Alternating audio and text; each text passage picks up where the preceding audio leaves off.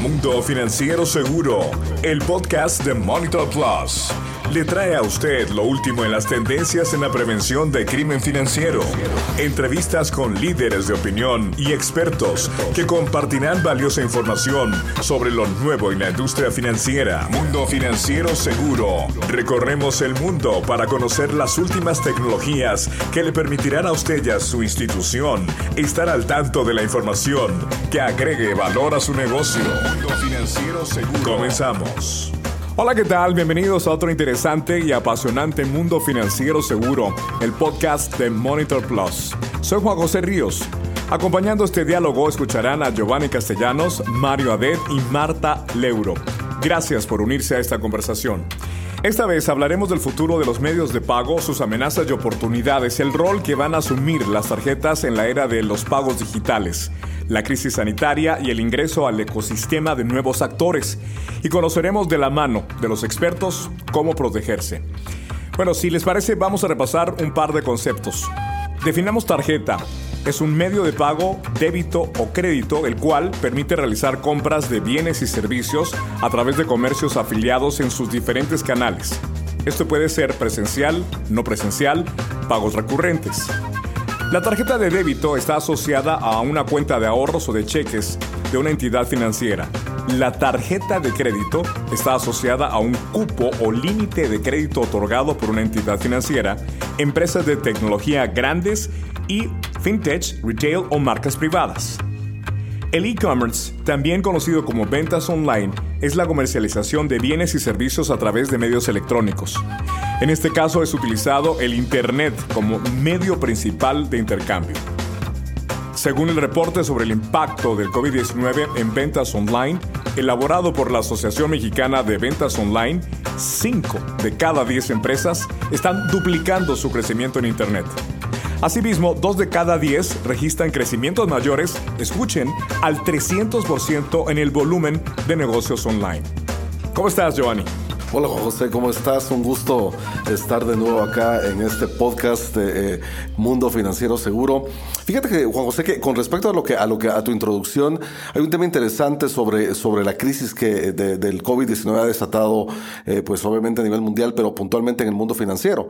Eh, esto ha llevado a que las compras de, ventas en línea sean definitivamente una gran alternativa para los compradores y vendedores. Claramente, hay un estudio de, de una de, un, de, una, de una institución llamado We Are Social, dice que el 43% de la gente, de los internautas en el mundo, pasan más tiempo realizando compras online eh, y que los productos demandados típicamente hoy en día son alimentos, eh, todo todo mundo está pidiendo alimentos online, seguido por productos del hogar, higiene personal eh, y moda digamos que es de, por mencionar uno de los que de los que nos lista este estudio de We Are Social. Y mirando cerca el, mercado de América Latina, Amazon, eh, temas como, como Mercado Libre, eBay, Rappi, eh, han registrado un crecimiento, según nos hemos enterado, alrededor del 52%, eh, y esto 31% a nivel global.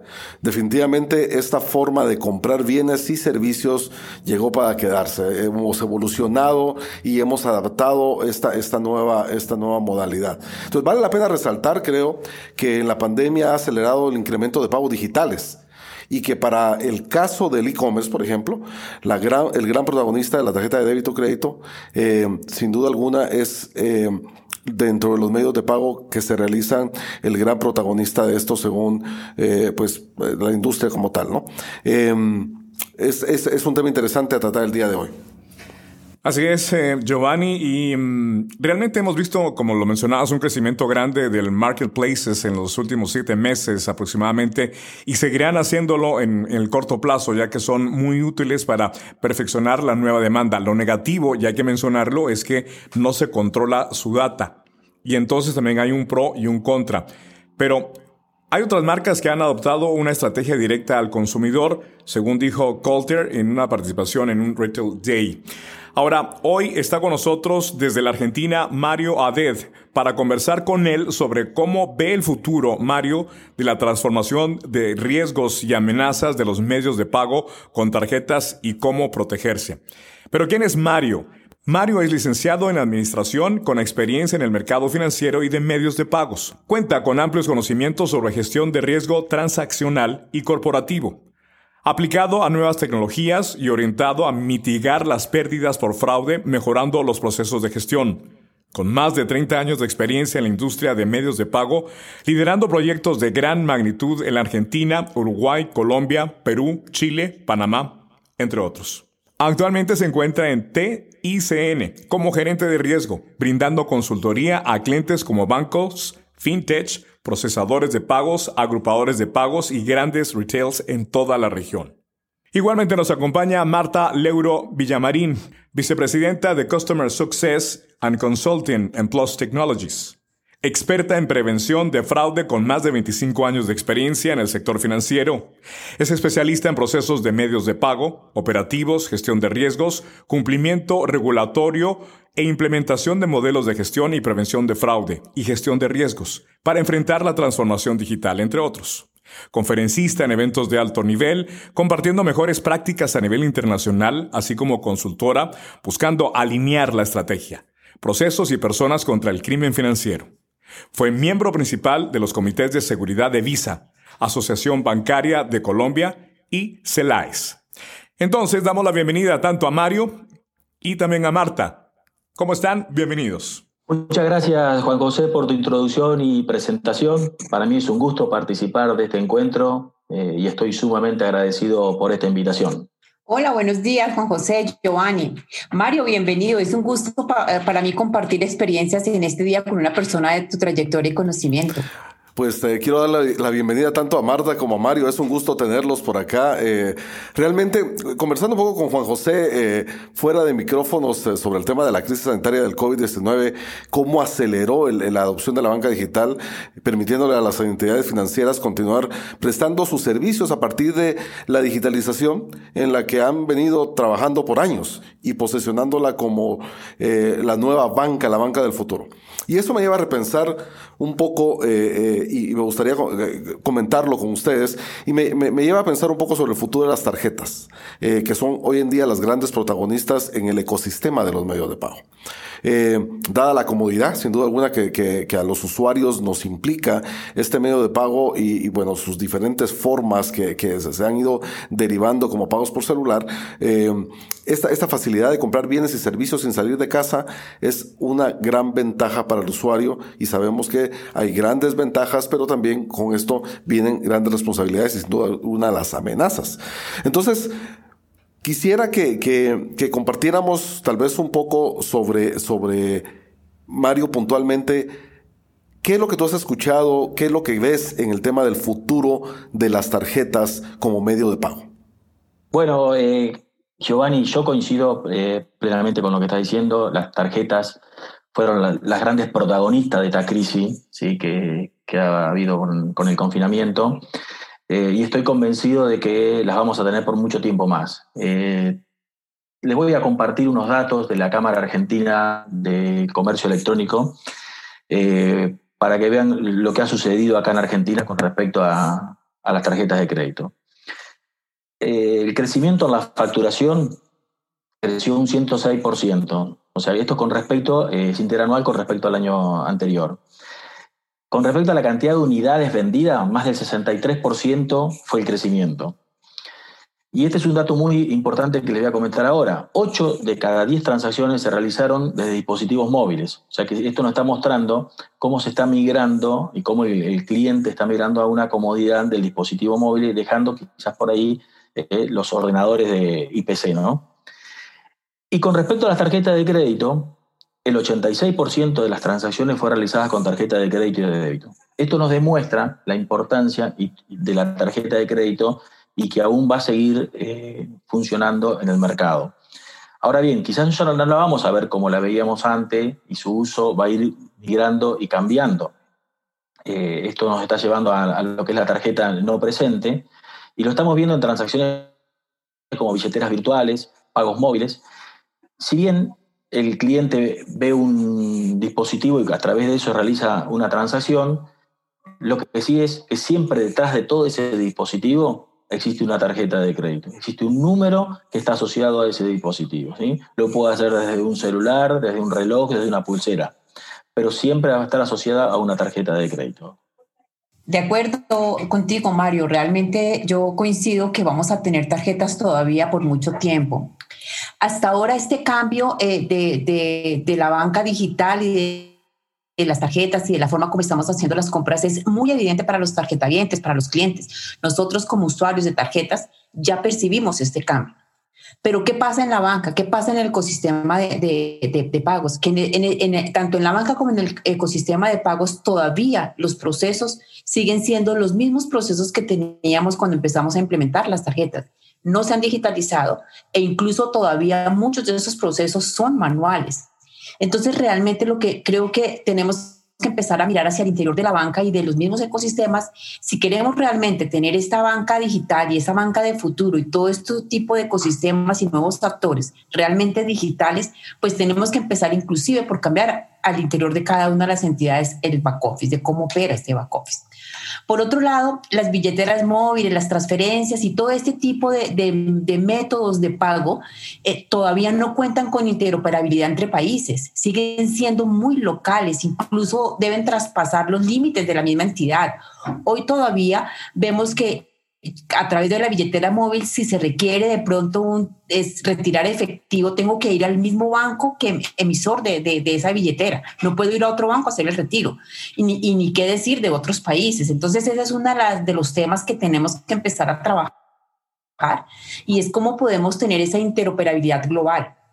Por otro lado, eh, la dependencia de la banca digital de hoy del Internet y de los datos del celular en países sobre todo como América Latina, que inclusive uno de los temas que más desafíos le puede generar a la banca y que no depende de la banca es la infraestructura que tiene cada país en tema de conectividad hay la topografía misma de, muchos de nuestros países, en, mi propio país, Colombia, hay sitios en donde definitivamente por el tema de las cordilleras no coges a veces señal, porque hace falta mucho más infraestructura, más antenas, cosas, infraestructura para que realmente podamos tener esa conectividad cuando estamos en una situación de esas, no nos queda otro remedio que sacar la tarjeta. Entonces, ella incluso la tarjeta física para mí sigue siendo como la contingencia cuando no tengo datos creo que todos nosotros en algún momento de la vida nos ha tocado eh, usarla por fuerza. Quiero ya hacer digital, quiero ya hacer mi compra, pero se me acaba la batería o no tengo datos y pues la única que tengo para defenderme pues finalmente es la tarjeta. Creo que cada vez van a tener más auge las tarjetas sin contacto, porque efectivamente, incluso con este tema de la crisis, eh, eh, el aislamiento en el que hemos estado todos, que no quisiéramos tocar con nuestra mano algo que otra persona ha tocado, pues definitivamente las tarjetas físicas con sin contacto son las que van a empezar a ganar un poco más de, de, de, protagonismo, porque ya no quiero entregar mi tarjeta, sino la pongo sobre el, la acerco al, al, al, punto de venta y ya, con eso. Entonces, yo creo que estoy completamente coincido contigo, Mario, y, y de acuerdo a lo que mencionaba Giovanni, realmente la crisis sanitaria llevó a que superáramos y que fuera ganando las compras online una, una gran un gran protagonismo y, creciendo de los, en, los números como han venido siendo, pero y que incluso cuando pase la, la, la, crisis no va a tener reverso. Ciudades en donde no tenemos problemas de conectividad seguramente van a seguir ganando mayor protagonismo, pero hay que pensar en todos los territorios y en todas las zonas. Sí, sí, de acuerdo, Marta, con lo que decís, eh, y tomo este punto que, que indicás, eh, que el proceso aún no lo resuelve la banca digital, sobre todo acá en América Latina, donde eh, existen temas de regulación y de infraestructura, como vos comentabas, y que no, no permiten esta transaccionabilidad en forma segura y que también en algunos casos debemos depender de esa tarjeta física. En Europa, donde se encuentran más avanzados, ¿sí? ahí eh, han implementado PSD2 ¿sí? para resolver este tema de interoperabilidad y seguridad. Eh, pero bueno, acá en América Latina aún estamos en proceso y eso va a llevar un tiempo. Esto eh, nos indica que todavía la tarjeta de crédito física va a seguir operando en, en, nuestro mercado. Por otro lado, también lo que yo veo con respecto a esta crisis económica y al, confinamiento, ¿sí? Eh, es que las personas eh, están utilizando, los clientes están utilizando su límite de crédito o cupo de crédito eh, para solventar sus necesidades. Entonces ahí las entidades financieras también tienen que hacer foco y estar atentas al comportamiento de los clientes. Primero para eh, evitar que se queden sin cupo eh, y segundo para ver si nos están excediendo en un cupo y se termina en una morosidad o en un posible fraude y, riesgo que puedan tener estas entidades. ¿no? Fíjate, Mario, que has tocado uno de los puntos eh, que, más preocupan a los usuarios de las tarjetas, eh, bancos en general, me parece, y todo el ecosistema de, pagos, eh, y es uno de los desafíos, y te, mencionabas el PSD2, que es una de las, regulaciones que, que entró en vigencia desde el año pasado en Europa eh, y que eh, claramente van pues mucho más avanzados en ese sentido, y es justamente brindar eh, mayor seguridad a la hora de realizar pagos globalizados, porque al final lo que busca justamente el tema de PSD2 es que la banca esté abierta a cualquier tipo de negocio, especialmente por todo este crecimiento de las fintechs, y independientemente de la procedencia, del país, debe, la seguridad debe ser un factor clave. Eh, y determinante a la hora de realizar un pago con la tarjeta, ya sea en el mundo presente o no presente. Ahora, la pregunta es, ¿está la banca preparada para enfrentar los riesgos dados por los exponenciales crecimientos de la transaccionalidad de compras online que nos ha traído este, esta nueva normalidad? ¿Tú qué crees, Mario?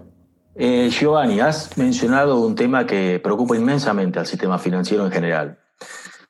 Si bien son muchos los años de experiencia de la banca, donde conocen de los riesgos tradicionales y en mayor o menor medida están preparados para mitigarlo.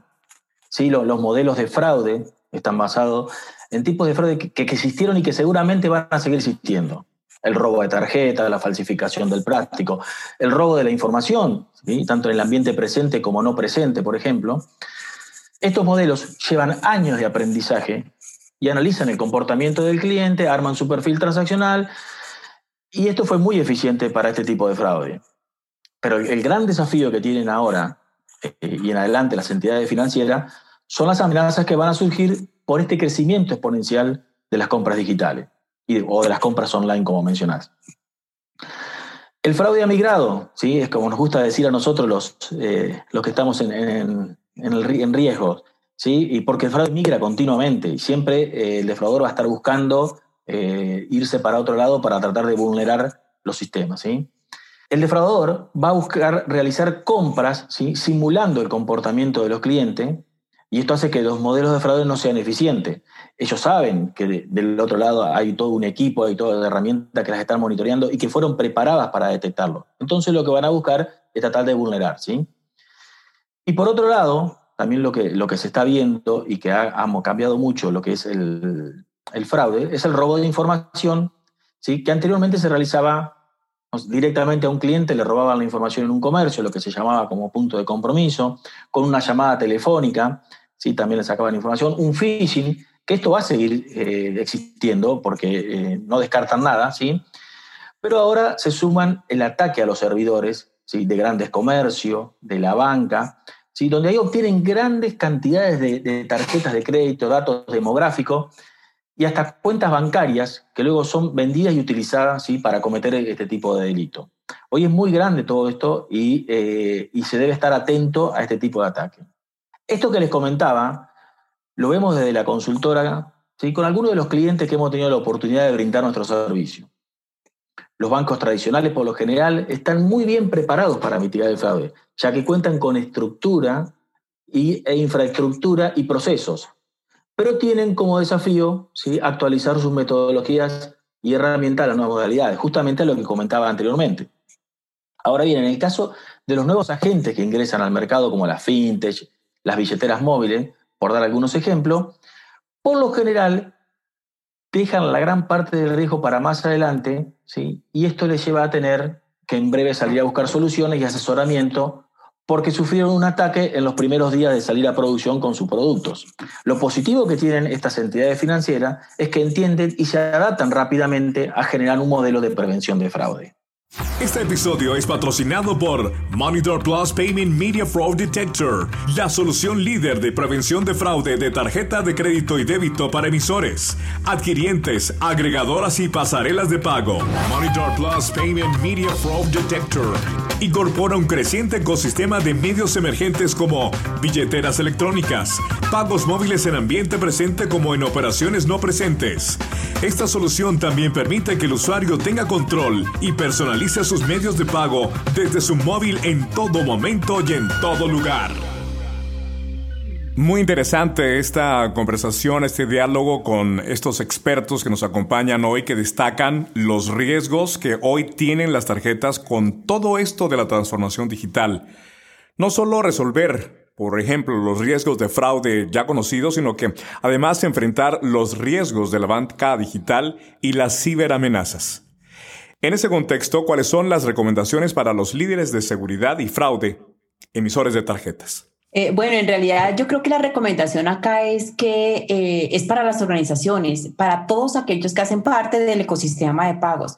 Todos somos responsables de la prevención de fraude, de la mitigación de los riesgos y un adecuado manejo de la seguridad y de este tipo de riesgos y anticiparnos a, a estas amenazas puede evitar los pérdidas.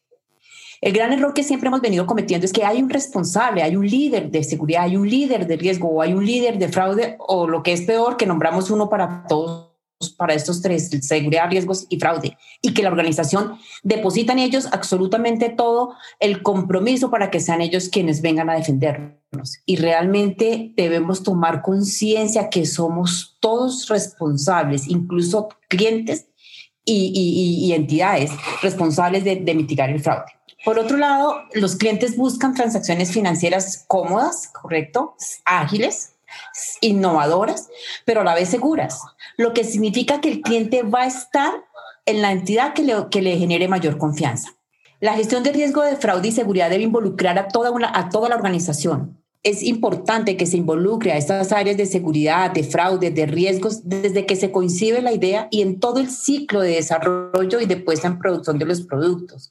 Eso sin lugar a dudas les va a permitir a las organizaciones en ver los riesgos a los que van a estar expuestos y empezar a, poderlos mitigar. No va a haber una, una, oportunidad que se le ofrezca al delincuente que él no la aproveche. Y como bien lo decía eh, Mario, Seguramente cuando empezamos a tener ese tipo de pérdidas, actuamos muy rápidamente y paramos y logramos parar el fraude. Pero la confianza de los clientes ya se perdió y esa no se puede recuperar. Finalmente es importante que eduquemos a los clientes y usuarios finales. Ellos son el eslabón más débil de esta cadena las entidades tanto financieras como los grandes eh, empresas de tecnología, las fintech y todo el ecosistema de pagos invierte mucho dinero en ver cómo se protege. Y realmente es muy triste ver que después de este tipo de inversiones tan importantes en las organizaciones, sencillamente porque el cliente fue engañado por desconocimiento muchas veces, entrega la información y de igual manera el fraude se da.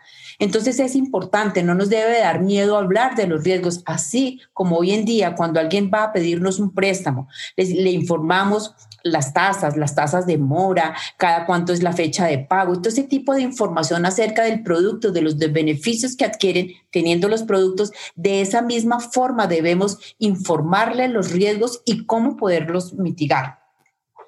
Y para los líderes de fraude, ¿yo qué les diría? Eh, pues realmente contar con una visión integral que les permita ver el origen del fraude.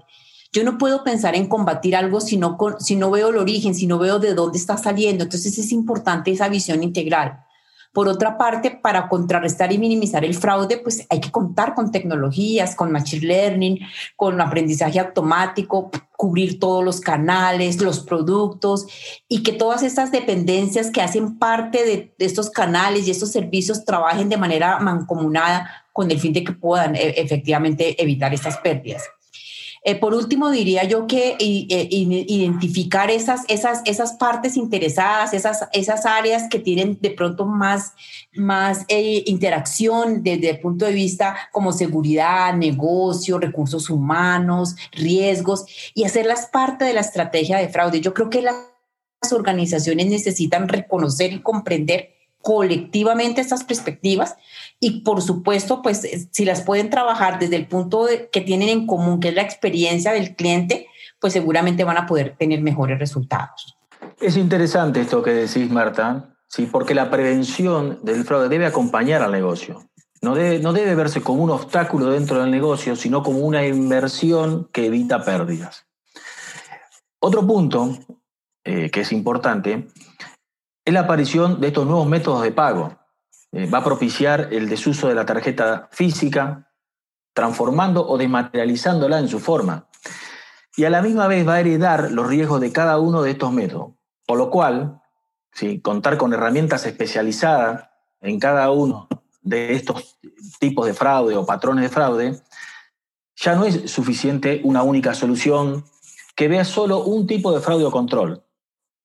Eh, ¿Por qué? Porque están orientadas a lo que era esa tarjeta física y a, lo que eso conllevaba, pero ahora van a aparecer otro tipo de fraude, no se va a dejar de hacer el fraude anterior o se va a ayornar a, estos nuevos. Estas soluciones deben integrarse en una única herramienta que le permita tener una visión 360 grados y una adecuada gestión por parte del equipo de prevención de fraude de estas entidades financieras. Debemos facilitar la gestión en una integración eficiente de las soluciones, así, a los efectos de facilitar la toma de decisión por parte de los motores de fraude y de los analistas que deben resolver esas alertas que le llegan en segundos. El analista no puede estar mirando dos o tres o cuatro herramientas para tomar una decisión. Todo le tiene que llegar a un mismo canal y de ahí tomar la decisión. Por eso las herramientas tienen que estar preparadas para recibir de distintos canales y de distintas eh, fuentes. Otro aspecto que también me gustaría mencionar es que en la prevención del fraude no existe competencia. O mejor dicho, la competencia es el defraudador. No la otra entidad, sino el otro banco o, compañía financiera. En este sentido, las organizaciones deben trabajar en forma conjunta para generar vínculos entre ellos. Compartir la información de fraude es fundamental. No se debe ver como que estoy compitiendo con el otro, sino que la debo compartir si deben ser colaborativos en estos casos y unirnos para atacar en forma conjunta.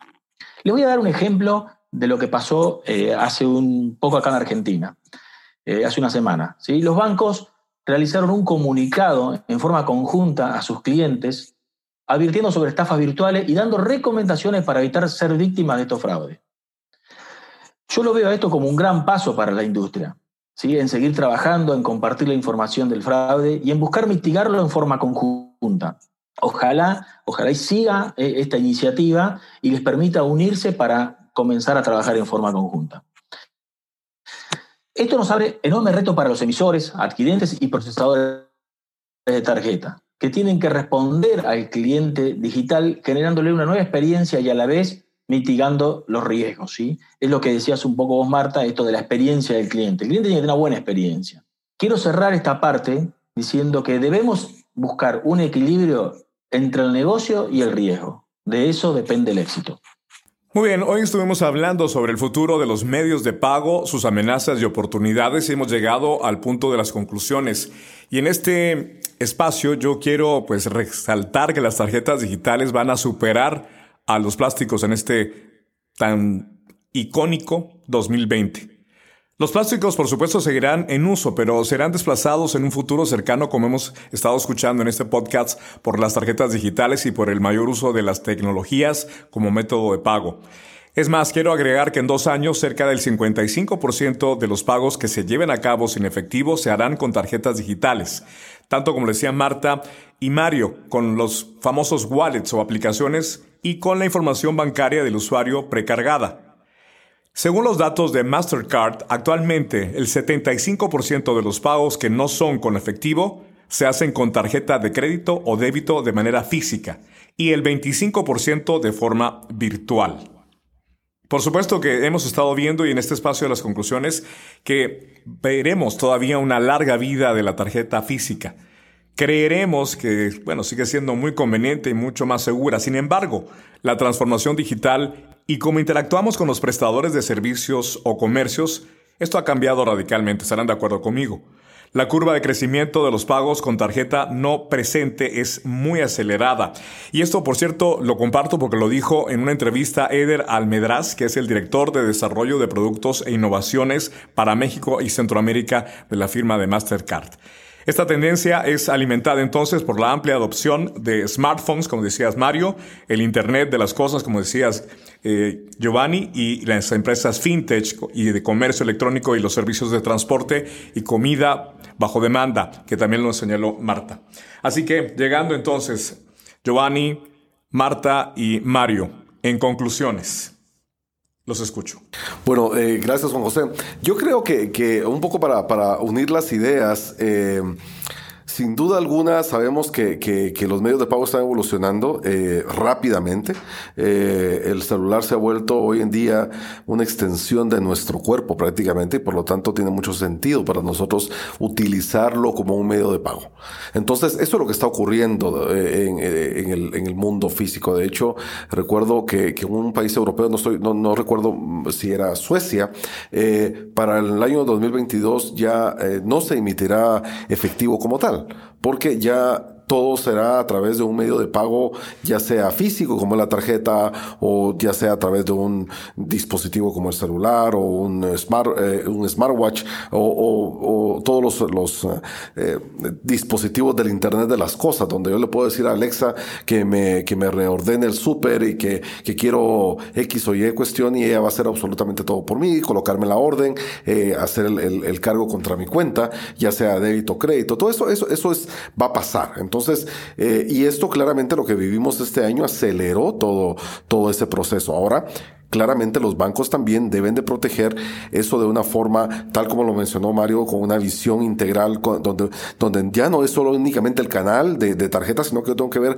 en dónde se mueve y, tener esa, esa, esa visión omnicanal del cliente, porque claramente omnicanal y omniproducto, porque claramente el cliente cada vez tiene más productos y transacción en diferentes canales y muchos que ni siquiera estamos listos para, para, para, para ello y por lo tanto pueden ser operaciones que sean inusuales, pero al final del día, eh, el cliente lo que espera es que su transacción sea segura. Eso es lo que el cliente espera de, la institución financiera. Usar mi medio de pago y que eso se ejecute de manera segura. Y esa seguridad es la que la banca tiene que brindarle a los clientes para que su experiencia sea realmente satisfactoria, para que puedan eh, tomar confianza con el, producto y claramente crecerlo, porque sabemos que es una mutua conveniencia. Entonces, hacia allá vamos eh, pero es importante y, me gustaron las palabras de Mario cuando decía que claramente el riesgo no compite con el negocio. Al contrario, el riesgo, todo lo que es gestión de riesgo, todo lo que es prevención de fraude, le agrega valor al negocio y así debe de ser visto. Yo tengo que buscar los mecanismos a través de, de los medios tales como el celular para que el cliente tenga esa capacidad de poder dar seguridad, porque al final es parte de lo que nos gusta del dispositivo, tener control de las cosas. El ser humano le gusta tener control sobre las cosas y aún más le gusta saber qué es lo que va a pasar a continuación. Así somos, es parte de nuestra naturaleza humana. Por lo tanto, las instituciones financieras tienen que pensar de esa forma y buscar las tecnologías y soluciones que brinden esa, esa, esa tranquilidad al cliente y que permitan que el medio de pago evolucione en medida, en la forma que todos queremos que evolucione. No sé qué, Mario y, Marta, por favor, para concluir. Bueno, Giovanni, yo eh, comparto plenamente lo que estabas diciendo. Eh, la transformación eh, digital eh, se aceleró. creo que se esperaba para un, un, año, unos años más adelante, pero bueno, todo esto de, del confinamiento y la pandemia hizo que se acelerara. el mundo evoluciona, todo evoluciona, los pagos digitales también evolucionan y deben acompañar esta evolución también comparto plenamente lo que estaba diciendo sobre la experiencia del cliente. Acá lo, importante es y lo fundamental es que el cliente tenga una buena experiencia. No solo de la parte funcional de la aplicación o el, pago que está realizando, sino también tiene que ser, sentirse que es una compra segura, que está, eh, que donde él está ingresando su tarjeta o sus datos sea seguro y no tenga eh, problemas. Por eso los bancos ¿sí? deben eh, ayornar todo lo que es el tema de prevención de fraude y estar un paso adelante. es fundamental estar un paso adelante. Existen muchas soluciones en el mercado y yo creo que deben eh, buscarlas. Siempre el monitoreo de fraude lo tenían los emisores o los adquirentes. Bueno, hoy ya eso ha cambiado e incluso ha evolucionado eso, porque hoy el monitoreo también lo tienen los agrupadores de pago, lo tienen los comercios. Nosotros le estamos exigiendo a veces a los clientes también que nos ayuden con esa, esa educación que le estamos dando. Entonces, hoy estamos enfrentados a distintos focos para poder eh, bajar el riesgo. Y así debe ser. Pero lo debemos hacer sin molestar al cliente, sino haciéndolo partícipe de algo que ellos se sientan seguros. No quiero extenderme mucho más, pero estamos en un proceso de evolución y de innovación muy rápido y debemos actuar rápido. Bueno, yo coincido eh, contigo, Mario y Giovanni. Realmente eh, en, conclusión, nosotros eh, estamos hablando de la permanencia de todavía el uso de las tarjetas materializadas o incluso todavía eh, plásticas. Eh, realmente la banca digital es una apuesta muy agresiva de la banca, demandada incluso por estos nuevos nativos digitales y acelerada por el aislamiento de la crisis sanitaria. Sin embargo, quisiera hacer como un pareto con esta crisis sanitaria. Nosotros hacia, hacia inicios de año, en enero, estábamos viendo lo que estaba pasando en China y creo que todos mirábamos sobre el hombro, todos los países mirábamos como sobre el hombro, uy, lo que está pasando, mire, eh, había hasta chistes eh, sobre, sobre lo que estaba pasando. ¿Y cuánto tardó realmente esto llegar a, a nuestros países? No fueron años, creo que ni siquiera meses, duró lo que dura un vuelo de una persona contaminada en otro país a llegar a nuestro país. La demora fue que en marzo empezáramos a hablar que América tenía, Argentina tuvo el 4 de marzo su primer contagiado, Colombia tuvo su, su primer contagiado en, el 6 de, de, marzo y de ahí para acá empezaron y empezaron y empezaron. Realmente no aprendemos de lo que pasa con otros y, y lo, lo mencionaba claramente claramente, Mario, coincido mucho con él. ¿Por qué no compartimos las cosas malas o sobre todo las soluciones que ponemos sobre las cosas malas, sobre esos acontecimientos que nos generan un detrimento, en este caso de la salud y en el tema del fraude, detrimento de, de los ingresos? ¿Por qué no los compartimos? Definitivamente, si empezamos a compartir ese tipo de información, si nosotros empezáramos, hubiéramos empezado desde el punto de vista de salud a tomar medidas cuando estaba eh, empezando en China la pandemia, seguramente nos hubiera golpeado muy menos duro o no nos hubiera golpeado. Y en el fraude nos pasa exactamente lo mismo. Cuando me pasa algo a mí como entidad financiera, que nadie sepa. Cuando le está pasando a otra, ah, no, es que eso le pasó a la otra, o está pasando en otro país, o está pasando en Argentina, o está pasando en Guatemala, pero no pensamos que realmente eso que les está pasando a ellos nos va pasando a nosotros. ¿Y cuánto dura?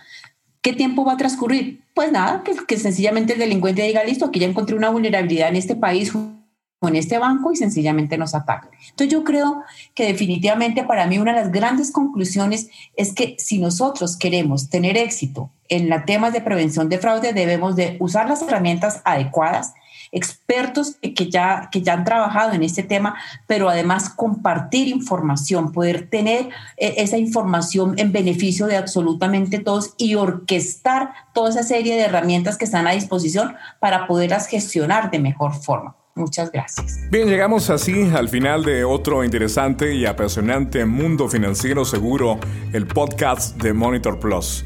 En conclusiones, estamos al final de las tarjetas de crédito y el efectivo. ¿Cómo serán las tarjetas de crédito en el futuro? ¿Menos plástico y más nube? El futuro sin duda será digital y sin contacto. Soy Juan José Ríos. Hasta la próxima y gracias por unirse a este podcast de Monitor Plus.